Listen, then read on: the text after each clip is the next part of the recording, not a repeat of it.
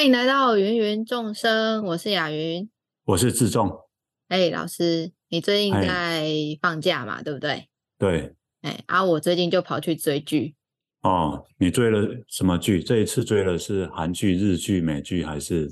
哎，不是，是我们台湾的台剧，而且是非常本土的台剧，哦、是公视做的，哦、公视自播的，嗯嗯、叫做《牛车来去》，嗯、台语应该用台语念啊。牛车来去。人家用台语念，叫做“牛车来去”。嗯，对，它就是一部从呃演台湾从日治时期到国民政府来台接管，然后发生二二八事件，还有二二八事件一段就是、嗯、呃外省人跟台湾本省人的磨合，还有整个大环境时代的变迁的一部戏。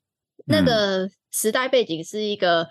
吃两碗米粉汤只要两块钱的年代，是那种我只有听闻过，完全没有体验的那种年代。嗯，对。然后你知道我，那你怎么？哎，你说你怎么会对这部戏有兴趣呢？哎，一开始是我爸妈在看，然后因为他们一看，哦、他们不需要看剧情，他们一看马上就会被吸引住，是因为里面有太多的道具是他们小时候用过的东西。比如说，他们有提到什么吗？比如说担柴的那个，有一个东西你要先背在肩膀上，哦、然后才把柴放在上面。他们这一次的道具组好像真的是算是还原的很好，包含那个现在已经很少见的什么土鸡跟什么土番鸭，就是他们以前的人不是家旁边都会养一些鸡鸭之类的，嗯，嗯，就是连连那样的东西都找到。这样，嗯，所以你爸妈看那个戏，他们有亲切感。可是你怎么会跟着一直看下去呢？我是因为觉得剧情好看哦。对对对对对，你知道从他是直接他演了好几个，就是横跨了算是两个时代，一个是日治时期，一个是国民政府来台嘛，这样。然后我就很清楚的看到大环境的变迁造成的世代差异，耶。嗯，就是像我们现在有时候，我爸妈可能还是会说，呃，是就是会称自己是中国人，像我是完全不会这么说的，但是我没有排斥啊，嗯、就是我没什么政治立场，就知道他在讲谁就好。嗯、可是我我突然发现那个到底是怎么来的？比如说在戏里面啊，嗯、在日剧时代的时候，那个爸爸他是有经历。日本来台殖民的，所以是非常讨厌日本政府的。但是他生下来的孩子，嗯、他一出生他就已经在日本的殖民之下了。所有学校就是讲日语啊，然后思想已经是日治时期的教育了，所以他是认同的是日本天皇，然后甚至也会想要把自己的姓氏，原本的姓氏可能姓陈，然后就改成小林，或者就是那种日本的姓氏。爸爸就很生气，嗯、然后爸爸就唠了一段日语哦。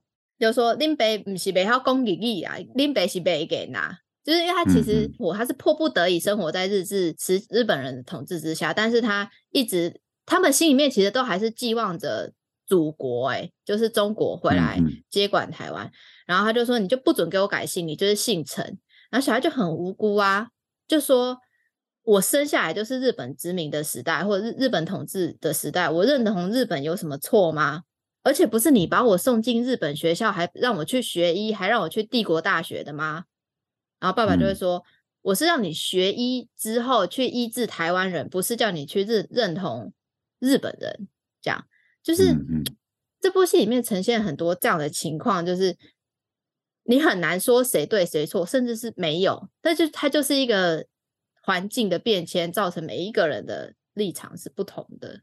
这样，OK，好。那更精准一点讲，应该说是政治环境的变迁呐。啊，对啦，对，看当时的统治者是谁嘛。对，那如果他统治的够久的话，他就足以啊，他就有办法用他的方式对这一片土地上的人产生影响。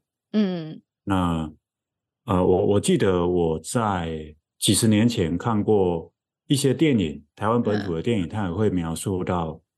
这样的一个世代之间对于国家认同的一个差异。啊、呃，有一部电影呀，你可能没看过哈，就是哦吴念真的电影叫做《斗赏》，你有看过吗？我有听过，但是我没有去看。OK OK，嗯，好，那部片里头啊，那个啊，吴念真其实是在演自己的故事，他找、哦、他找那个蔡正南来演他的爸爸啊，那那个爸爸就跟这个孩子之间有一些世代的差异，我记得两幕哦，就是可以很很符合你刚刚讲的那个呃，民国三十四年或者一九四五年了。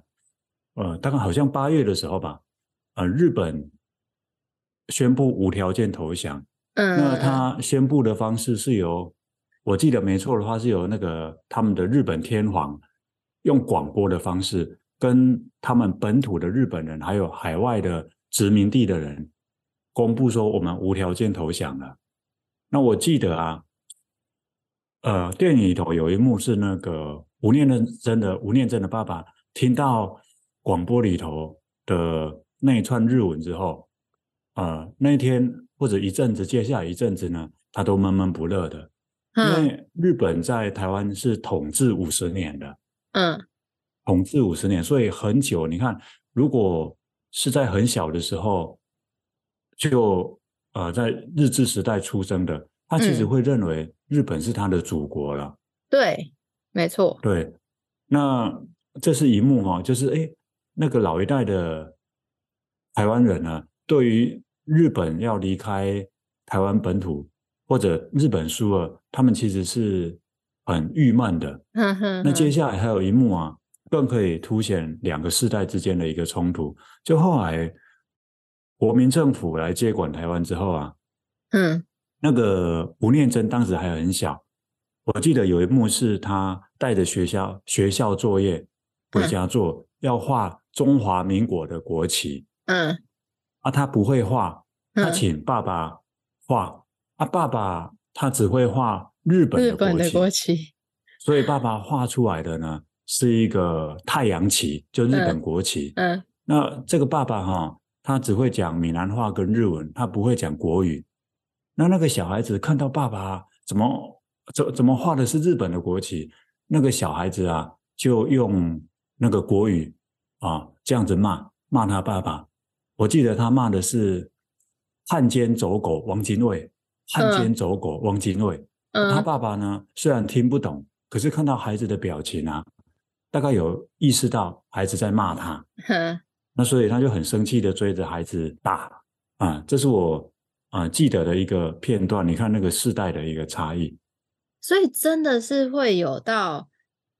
完全不会国语哎的这种地步是吗？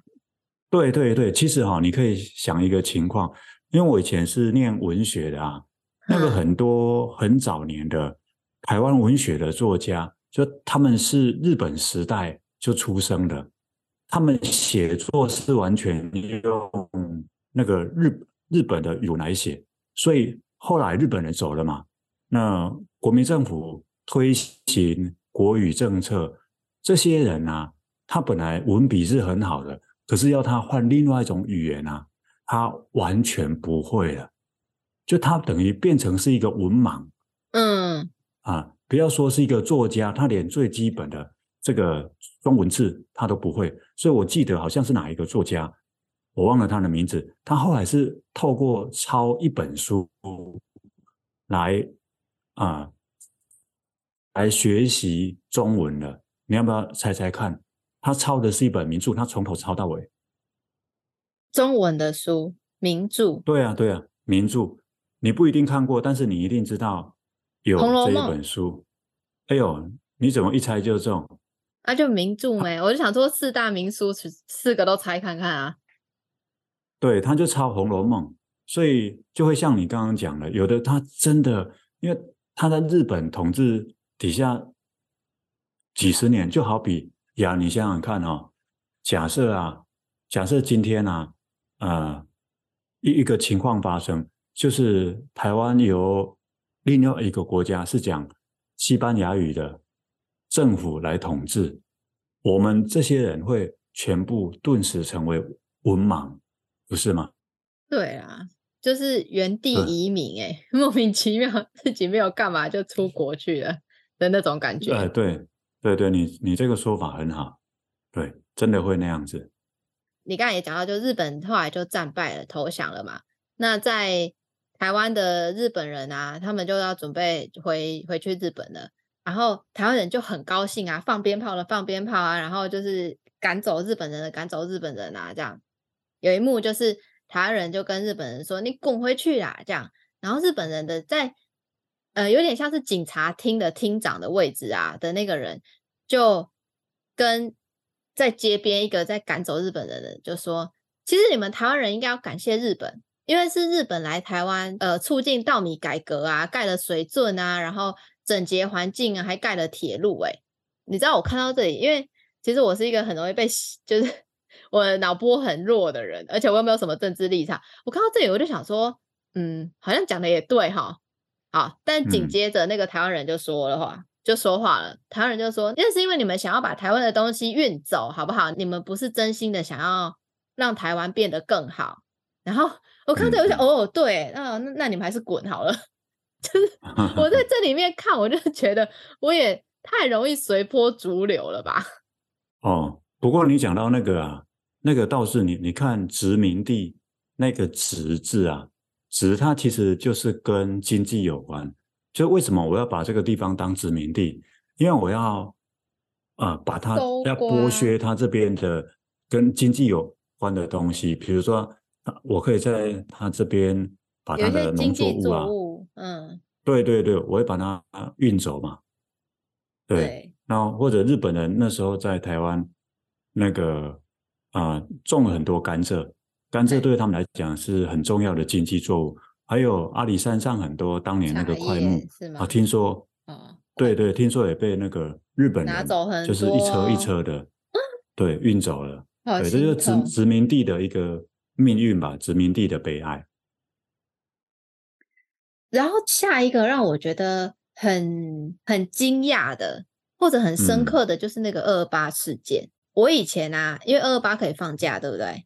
所以以前小时候二二八就很期待，然后我们就会被大人骂，嗯、比如说被嗯，我们家呃，我爸妈是不会啦，但是学校老师可能会，就说你们不能这么开心。二二八当年是一件很惨烈的事情，可是你知道这件事情在小孩子心里面就很冲突。就我可以放假，我当然就很开心嘛。可是你又跟我说，我不能表现的很开心，可是我就能放假，我就很开心，我可以出去玩啊。所以这件事情，在我的心里，就在我的头脑里面，一直都是一件很冲突的事情。那后来就是在呃历史历史课本上就会讲二八事件，可是其实也都只是轻轻带过，就是啊有一个卖烟的人，然后怎么样就被打死了，然后后来台湾人就群起。然后后来死伤的惨烈，就这样就几其实就一段而已，就就结束了。嗯嗯、然后你可能要背那个卖烟的女士叫什么名字，嗯、就这样。嗯嗯。嗯我是到我现在都已经三十岁了，我到现在才看这一部剧，我看到他们演出来才知道当年到底有多惨烈。嗯，嗯。台湾人真的是用石头啊，用弹弓啊，用木棍啊，想说这怎么抵挡得了枪跟子弹？所以当然死伤就就很惨烈嘛，然后又有一个很大的觉得算是无奈吗？或者你不知道要你不知道讲，我现在不知道用什么形容词去形容，就是当年有很多这种累积，除了有些真的是国民政府来台的那个行为真的很不好之外，有蛮多是语言不通累积起来的误会。嗯嗯，对，除了语言不通，其实还有。文化上的不同啊，因为台湾毕竟被日本已经殖民五十年了，那个有一个很显著的差异，就是那个卫生习惯啊。嗯，台湾的卫生习惯应该是比较好的吧？因为日本的卫生习惯是比较好的。对对对对，那个其实啊，可以追溯到像清朝的时候啊，清朝的时候那些传教士、那些外国人去去中国，就很惊讶的发现哈、啊，这个他们。想象中的那个金碧辉煌的中中国啊，其实不是那么回事诶。我记得就有那个传教士在他的书里头描述哈，他在北京清朝的时候，那个北京街头啊，嗯，他每天早上都可以看到一幕，就是在，因为他们街道的两边会有沟渠，那老百姓呢，很多老百姓就会在沟渠那边大便。他说他每天早上啊，啊对，他对他走在北京的街头上，他就会看到左右两边啊，一整排都是蹲在那边大便，屁股，对，白白的屁股蹲在那里，他太惊讶了，哇，原来这就是一个礼仪之邦啊！他这是外国的传教士写的，所以像你看日本人，他很早也不知道从什么时候，反正他们的卫生习惯。就比清朝统治下的中国卫生习惯来得好，所以几十年下来啊，加上啊、呃，透过那个卫生习惯好，也可以杜绝一些传染病嘛。对，其实日本那时候是为了杜绝传染病。所以其实啊，台湾这边的人在当时啊，他的普遍的生活水准还有识字率都已经高过中国那边了。嗯、中国那边其实还是大部分都是文盲的。嗯，所以你看哦。今天呃，日本人走了，那祖国的军队来了，你会对这个祖国的军队有很多的一个想象，对，有很高的期待。比如说，他们纪律很好，他们的服装呢很干净整洁，嗯嗯嗯嗯。结果来了之后，发现怎么跟教化子，怎么跟乞丐一样，嗯，那种那种失落会很巨大的。对，所以你刚刚讲的没有错，它除了有政治上的因素。造成二二八事件，因为那是一个太复杂的东西哈。其实还有很多是误会，语言上不同或者文化上的一个隔阂。嗯，哎、欸，我在里面看到了一个只有在日历历史课本上看到的东西，就是那个耕者有其田跟三七五减租。老师，你有稍微听过这个吗？我是说，在你的生活里面。或者你们家有因为这样受益或什么吗？呃，我们家是没有，可是我的呃同学，我的同同学，对，我的高中有同学，他们不是受益，因为他们是地主啊，他们被迫要把，对，也不是剥削呀、啊，就是他被迫要把他的土地释放出来，对，他们本来是大地主，后来变成啊、呃、小地主。我那个时代还有听说，欸、可是也没有亲眼目睹了。可是你知道为什么他们要这么做吗？这样子不怕得罪大地主吗？嗯、一定是会得罪的啊！为什么要这样做？是是，那你看到里头有解释吗？没有，所以我才问你啊。哦，这一段历史其实，哦，我已经很久没碰了，也不太敢乱说。我、嗯、我妈妈他们说，因为。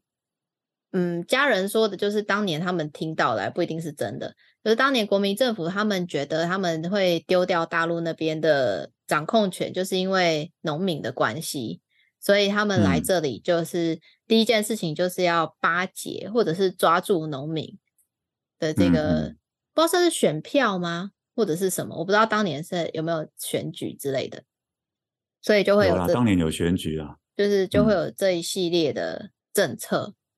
这样，那这个很说得通啊，因为因为当年这个共产党啊，他就是靠在乡村里头争取农民的支持，就把大地主的土地呢，啊、呃，等于斗争清算大地主，把他们的土土地释放给这些农民，那农民就支持共产党嘛。那国民党来台湾之后，他就要吸收汲取一些教训。那这样不是学人家的方式吗？没有一点就好了嘛，没有一点新意，真的是。那不需要有新意啊，我只要能够维持住我的政权就好，不需要有新意，换个名词就好了。哎，但是啊，我知道我，哎，外公那边是真的从没有田到，因为这样子有有了一些田地。对对对对对。对呀，那你讲到这个，刚好你可以想一下，假设你是一个。本来是个佃农，你知道佃农吗？对，就是给人家租田地，然后耕种的嘛。对对对对。对对，那有一天呢，突然政府一道命令下来，说突然有田从哪边到哪边的，对，哪边的土地通通是你的，你会有什么感觉？开心，觉得这是人证。开心，对嘛对嘛？那你你就会转而支持这个政府，或者你不会去反对他了，对不对？哦，钱真的很好用哎。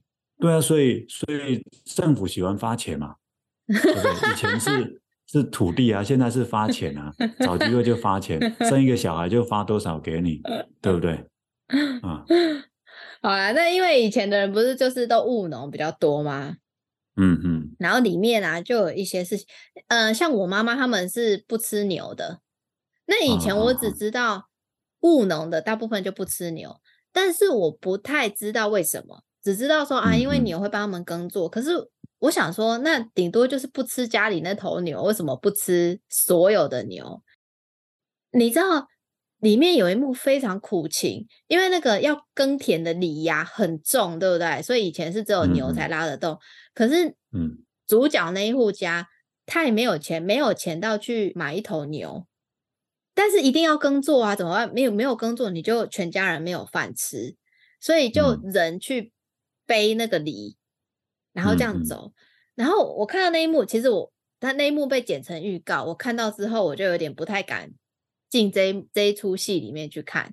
就他讲了一句话，他说：“嗯嗯哎呦，真的是狼在做牛在拖，就人在当牛在用，就真的很苦情。幸好幸好他这部戏的基调。”还是有把他演的，就是写的比较欢乐一，就是有欢乐的基调，或者是诙谐的基调在里面，所以我才有办法一直看下去。不然我觉得那些日子实在是实在是太苦了。所以你知道吗？嗯、里面有一个有一段情节，就是有呃有一个女生啊，她去给就是蚕桃给呃地主地主他们家。生小孩就是借腹生子，但是那一个年代的借腹生子是你真的要去做些什么的，他不是他不是像现在你就是、嗯、呃那个代理孕母的那个样子。好，那就借腹生子就、嗯、他说他就一边哭一边说：“我答应你，但是我要一头牛，你要买一头牛给我们家，嗯、就你真的是为了去跟人家生一个小孩，然后换一头牛回来，然后他们家也因为有那一头牛，才慢慢的。”可以做产，然后稳定整个家的经济。牛啊，不只可以犁田嘛，它后面挂一个那个拖车，就可以当牛车，就可以去给人家载货。嗯嗯，所以你就知道那个劳动力就像家里两个男丁一样。然后你才真的明白说，为什么他们把牛视为是一种，我以前以为他们只是把它视为是一种神圣的动物。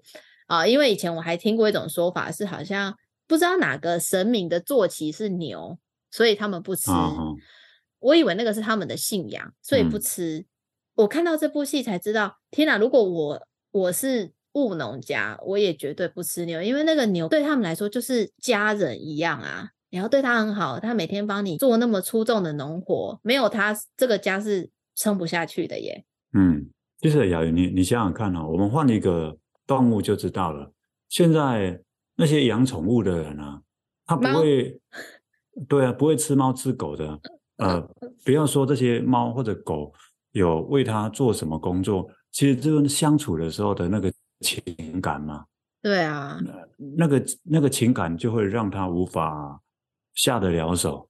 对，那何况是牛啊，牛牛每天跟这些人相处，那而且。为这个家庭的奉献那么多那么久，啊、那其实久了之后心里头会有情感，对吧？嗯，嗯，就绝对不太可能去吃牛。所以你看哦，台湾后来开始啊、呃，什么牛肉面，那个都是整个从农业社会进入工业社会之后才慢慢出现的一个产物。在农业社会里头，它绝对不可能吃牛的。那个年代有一个东西是我现在都没有听过的。叫做牛耳，我不知道现在在听的听众可能，呃，如果四五零四五零年代生，他们可能会知道，叫牛耳，就是专门在卖牛的地方，你可以去那里选你要的牛。啊，据说现在还有哦，在云林那里。对对对对，还还有很少数，或者你知道，或者有那个，我我我有听说过啊，还有那个是算是遗址吧，就是他现在已经没有在。在运作了，可是你它它有保留下来啊、uh, 嗯，对，那个的确在现在是看不到了。有一些段落，嗯、就是这部戏里面有一些段落，其实我还是会觉得蛮亲切的。比如说、嗯、有一段，就是那个乡下的小朋友啊，哎，他们会在那个因为以前国小很少嘛，所以是一个很大范围的人会去同一间国小。乡下小朋友就住在乡下的小朋友就跟住在市区的小朋友说：“你真的很怂哎、欸，你都没有看过什么是大伯啊？”这样，嗯嗯。老师，你知道什么是大伯啊吗？我不知道。就蟋蟀啊。哦。就是说他们一起玩的时候啊，就说要带他去俩大伯啊，就是抓蟋蟀，然后抓蜻蜓，控寒疾，摘芒果。哦，我看到这个时候，我心里想，哎、嗯欸，我大部分小时候我都有哎、欸。哦，那应该跟你们家住的地方有关，对不对？对，我们家旁边就是田，然后小时候我有我们家阿姨住的离我们家很近，她有生三个小孩，都是女生啊。我就是小时候就跟姐姐们都比我大，就都跟表姐们玩在一起。然后他们也是都来我们家吃饭啊，嗯、或者是就是玩啊这样子。然后那一天我们吃火锅的时候，才在那边说哦，我们小时候就到旁边，我们家就是旁边就是田，然后就去那里控控寒极，就是我爸真的会盖用砖头盖那个油出来，把寒极丢进去。可是，嗯，这件事情三个人都有印象，但是我我是完全没有体验的，因为我只有看照片。那时候我太小一只了，我好像还没有上幼稚园，然后他们比我还大，所以他们有印象。像我其中一个表姐，她就说：“嗯、她说不知道哎、欸，总觉得那个是那个遥控出来的韩吉特别好吃。现在再也没有吃过那种、嗯、那种韩吉了。”我说：“哎、欸，我知道有控窑、嗯，可是我完全没有印象，因为我是看照片才知道。就我我被拍到，我蹲在旁边 看那个韩吉，在等着那个韩吉等着吃。然后你你知道那个朵杯啊？我以前还吃过哎、欸嗯。哦，那个。”现在应该是我知道泰国吧，好像还有这种路边街边小吃，他们会就是炸、嗯。然后我那时候我太小太笨了，你知道吗？我妈就说这个好吃，然后我就吃了。嗯、然后为什么那样子是太笨？因为我姐姐他们就知道这个是昆虫哦，他们已经有意识这个是昆虫。就像如果有人炸蟑螂，你不会敢吃，但如果很小很小的小朋友还没有意识到蟑螂是什么很可怕的东西的时候，他可能真的会丢到嘴巴里面去咬一咬。然后我姐就一直问我说：“所以那到底是什么口感？”我就说：“就脆脆的啊，也没有什么，也没有什么味道，就脆脆的而已啊。”嗯嗯嗯。然后那个抓蟋蟀啊，你要准备很多水。你知道抓蟋蟀是要用罐的吗？我有听过。对，你要先找洞，你要先在田里面找洞。其实它通常会有两个洞，就附近还会有另外一个洞，嗯嗯，所以你要先把，所以两个洞，要不就是两个洞要两个人固守，要不就是你要先把一个洞给塞起来，然后再从另外一边洞灌水进去，它就会爬出来。嗯嗯，有时候它会从另外一边爬出来，如果你没有塞住的话，你就赶快用手把它盖住，然后就抓到了。嗯，对啊，我觉得你在聊这些东西的时候，你可以跟一个呃我们都认识的阿伯专门做一集聊这个，他有很多这样的经验呢。你知道那个阿伯重建是不是？对对对对对对，对啊！你讲这个他也会很亲切，然后呢，哎、嗯，他他可能会很惊讶，你居然有过这样的一个经验。有，因为我们这就是住在啊，对，住在乡下，跟像我我我爸爸他们是住在山上的，可是他后来结婚生小孩，他那个就已经在城市里了，所以我们城市里的孩子就不会有这样的一个机会会去玩那个。嗯那所以你在戏里头看到这个部分，你就会觉得很亲切嘛，是不是？对，我们以前也是去抓过蝴蝶的，哦、然后要拿那个长长的竹竿去弄那个芒果的。是，哎，那感觉雅云的童年还不错啊，至少这个部分就是，呃，因为现在大部分的孩子他的童年都是在补习班、安亲班度过嘛。对，我的童年是还不错，啊、有去溪边抓鱼的。哦哦哦，对，是你看那个阿伯，那个阿伯听了，你阿阿伯听了之后多亲切啊！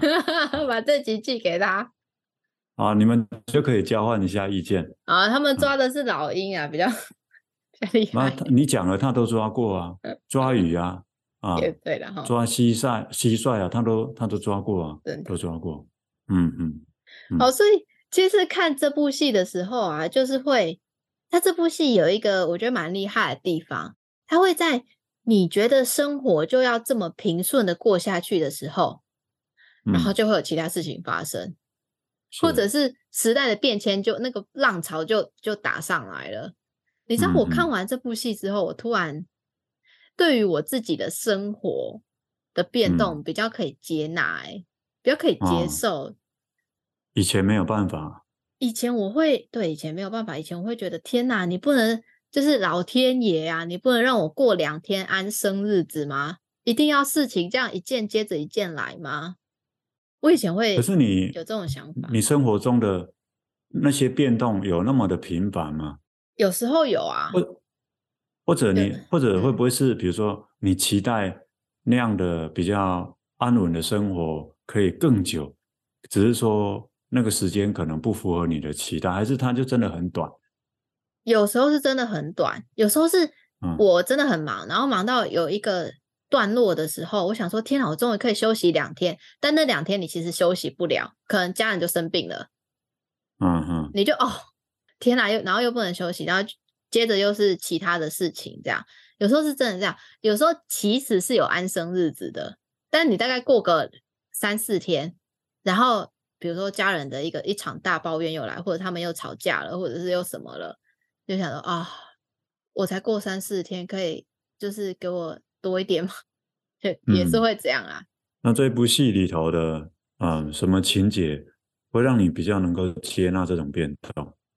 全部，因为他一直他他的步调都是这样，就是当所有你举个例子吧，比如说什么样子看似安稳之后，突然就来一个变动。举个例子，比如说前面已经发生很多事情了，然后后面已经原本一开始的场所是在台南吧，然后后来他们搬去高雄，但是其他陆陆续续一些邻居也都搬去高雄，所以你本来想说啊会去很孤单要打拼。发现哎，邻居都来了，然后也在那边认识新朋友了，然后一切都好了，然后以前有以前有恩怨的也说开了，啊，决定要大家一起好好生活的时候，嗯，一个小孩死了，哦，是，对，就是大家前一秒才开开心心去庙会，终于大家都很好了，嗯嗯，嗯，然后结果小孩就去河边，呃，就去海边玩，然后就死了，嗯。嗯。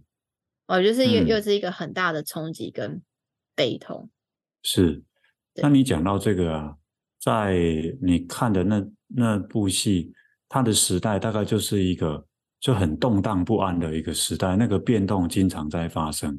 你讲到这个，我就想到我之前看到一些纪录片，也看到一些文字记载，就当时啊，国民政府撤退来台湾之前。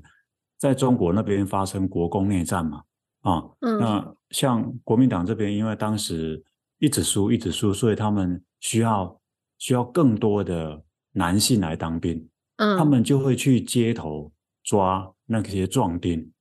那台湾后来有一些老兵们啊，他们其实是莫名其妙来到这个岛上的。我看到好多老兵啊，他们都是怎样？他他就在中国那里某一个城市哦，他那一天呃就出去一趟，出去买个东西或者出去干嘛，那回家途中呢，哎就被抓走了啊？为什么被抓走不知道，要去哪里不知道，后来就莫名其妙上了船，来到一个他不知道是什么地方的一个岛上，那一辈子就待在那里，而。还有那种更悲剧的，比如说他被抓的前一天啊，他才刚结婚，你想想看那个画面啊，他结婚很开心，对不对？嗯。那从此呢，可以过得幸福快乐的日子，他可以好好的为自己的人生打拼。好，隔一天出去之后，他再也没有再回来了。你看家里头的那个太太，完全不知道发生什么事，从此天人永隔。然后也回不去了，可能要到七老八十才能回去，是不是？或者有有有的这辈子就见不到面了，见不到面了。而且你知道那个那些留在大陆的那些亲属啊，他的他的家人被抓去被国民党抓去当兵，对不对？啊，嗯、他其实也不知道。然后后来共产党啊、呃、统一中国之后呢，统治中国之后，哎，嗯，你知道这些人他也会有事哦。因为你的家属是国民党的，哦，所以你这个你你这个身份啊，你的这成分，你这个人的成分就不好，他们可能就会莫名其妙被批斗，也太衰了吧！啊，对啊，对啊，有的是怎样，在看到对方的时候，是看到那个骨灰坛，嗯，完全是一个那种动荡时代，那种很多事情啊，都。就我老公只是出去外面买个菜，然后就不见了，然后我这辈子再也没有见过他。对对，对，那你说，然后我留下来，我还被批斗。对，那你说你要继续等吗？还是你要另外改下？一切的不确定性，让这个人呢很难在接下来的日子做各式各样的选择。你看哦，假设你你你再嫁了，日子也过得不错，然后有一天呢，几十年后，对啊，那那怎么办？很尴尬，这实在是造化弄人。嗯，真的，所以以前才会，我记得我很小很小的时候才有看过那种新闻，就是什么台湾小三通吗？时候就是有。就是住在台湾的外省人回去看到，然后怎么抱头痛哭之类的那种。那个不是小三通，那是小三通是比较后来、比较早期的，就是解严啊，可以开放台湾这边的那些老兵回去探亲回去的时候。哦，对，回去探亲啊哈的那个时候，可是那个时候他们可能都已经七到八十了，是吧？对呀、啊，对呀、啊，对呀、啊，对呀、啊。哇，天哪，一辈子就这样莫名其妙在另外一个岛上过了。对，而且你看啊、哦，他回去之后啊，那几几十年，超比如说半半个世纪啊，再回去的时候啊，那很尴尬，因为他在台湾啊，别人把他当成是外省人，不把他当成是台湾人。啊、可是他回中国之后呢，那边把他当成是台湾人，啊、不把他当成是他们那边的人。两所以你说面都不是人。怎么办？对啊，对啊，所以他们嗯很迷惘啊，就而且。一切都不是他们愿意的，好莫名，人生就这样子被操弄了一下。对啊，对啊，所以你在我我我自己感觉哈，啊、呃，雅云看这一部戏啊，呃，这这以前你在历史课本上看到的东西，可能都是很抽象的，或者你读过之后都是没有感觉的，对不对？就只剩一些数字跟人名，我要背战争的名称。这就是我历史很懒的原因，一点感觉都没有。对啊，其实那个这也不知道是历史教育的成功还是失败，因为因为历史教育它会需要把很多东西把它给简化啊，把它简化成几行字。那用那几行字呢，就要让你认为那件事情就是那样子。可是把它简化之后呢，它就变得很无聊。对，那反而你又读不懂或者没兴趣。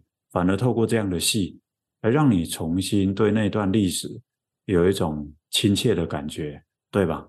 对啊，就是看这个，你会有一种哦，一直都有一种，我终于知道为什么有些人的反应是这样，然后为什么老师要说这是一件呃很严重的事情，或什么。以前不管人家怎么跟我说，我都没有感觉，要看要等到看到这些画面才知道，即使他是仿的，即使是演的，还是。还是会知道哦，我终于知道历史课本那些字句到底在写什么了。对，你看，你说你爸妈他们看那部戏觉得很亲切嘛，对不对？对。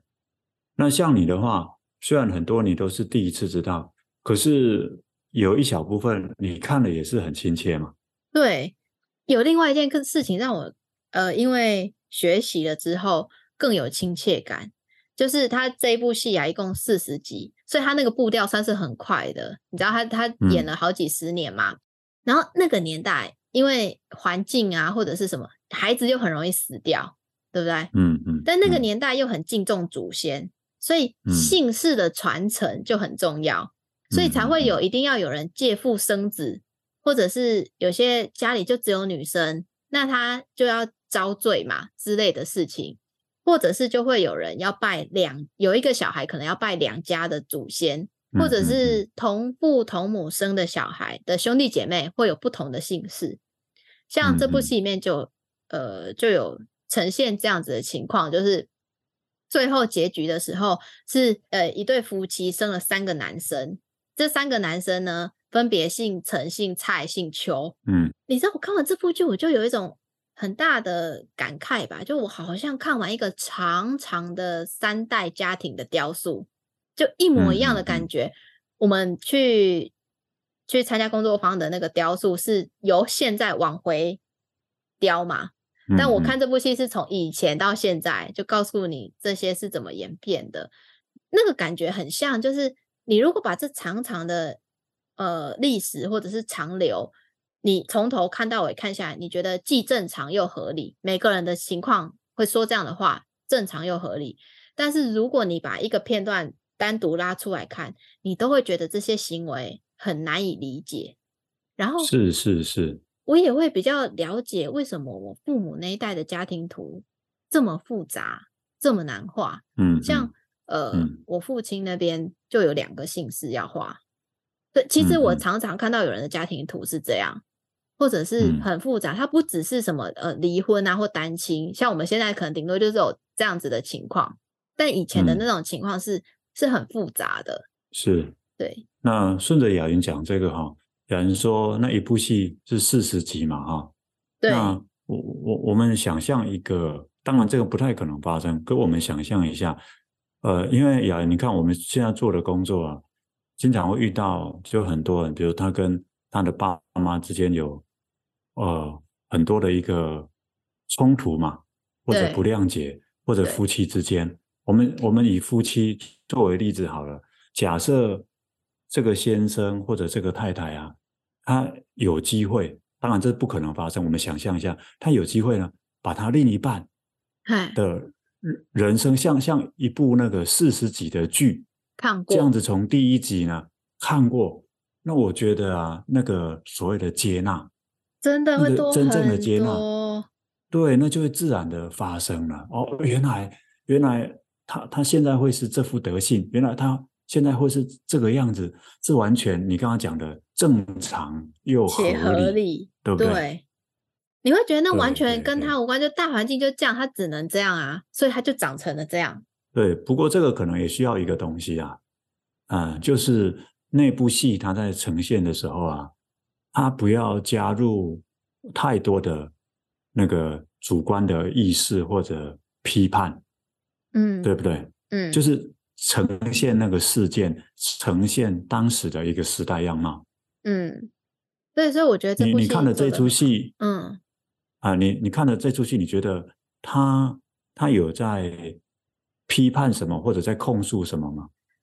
我自己是看不太出来，虽然我对这件事情的敏锐度不算很高，可是，是，嗯，但我我觉得他没有。我如果要我去说，我觉得这部戏要呈现的是那个时代下每一个角色、每一个人物的不同的立场。你没有办法去说谁对谁错，我觉得他要呈现这个，你没有办法去说谁才是对的，谁才是错的，嗯、就那个时代下就是这样。你刚刚提了一个例子，倒蛮适合来说这个了，就是那个日本人要离开了嘛，那台湾人骂他们，这你看哦，如果一部一部戏或者一部电影啊，它带着很强烈的这个意识形态的话，它就不会那样子呈现两种以上的观点了。对对对，它就不会让我摇摆了。它可能从头到尾呢，就是台湾人某一边的声音之类的，某一边的声音特别的鲜明，特别的强烈。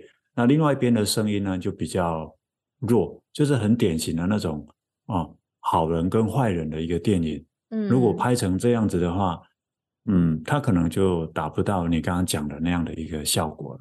对，我觉得还有一个点。我比较能够理解我的爸妈那一辈的人，是因为，嗯，像我，嗯，我们这个世代的人常常会觉得迷惘，对不对？我爸妈那一代没有没有什么叫迷惘，他们甚至连这两个字怎么写都不太知道，所以他们会，他们常常会跟我们讲一句，或者是我常常会听长辈对于像年轻人说一句话，说：“你既要听者，你的五级喝谈，你为什么不去做？”嗯嗯，可是，嗯。这这个对我们在这个时代来说，你要说对也是对，可是也没有真的没有当年他们那么适用。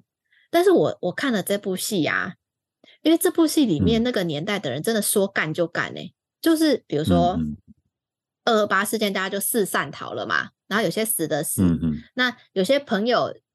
呃，男生死了，留留朋友的妻子，那怎么办？你只能跟他一起生活，你总不能丢着朋友的妻子不管，那他一定活不下去。好，两个人就一起生活，那怎么生活就？就呃，去去歌厅，演唱，一个弹，一个唱，嗯、嘿。但是因为他们二二八好像会列黑名单还是什么吧？嗯嗯。呃，毕竟这是一个比较抛头露面的工作，他们跟其他的朋友啊相聚之后，那个朋友就跟他说：“你你你现在这个样子啊，不宜再抛头露面。我看你哈，干脆去开店做那种小吃的生意好了。”然后那个说：“我我又不会做什么小吃的生意。嗯”啊，想一想，他说：“啊，我会做关东煮。”然后就去卖了，就这样。就是那那那部戏里面有太多这种场景，就是公共为的责啊，还有。比如说讲一讲，然后就认干女儿了。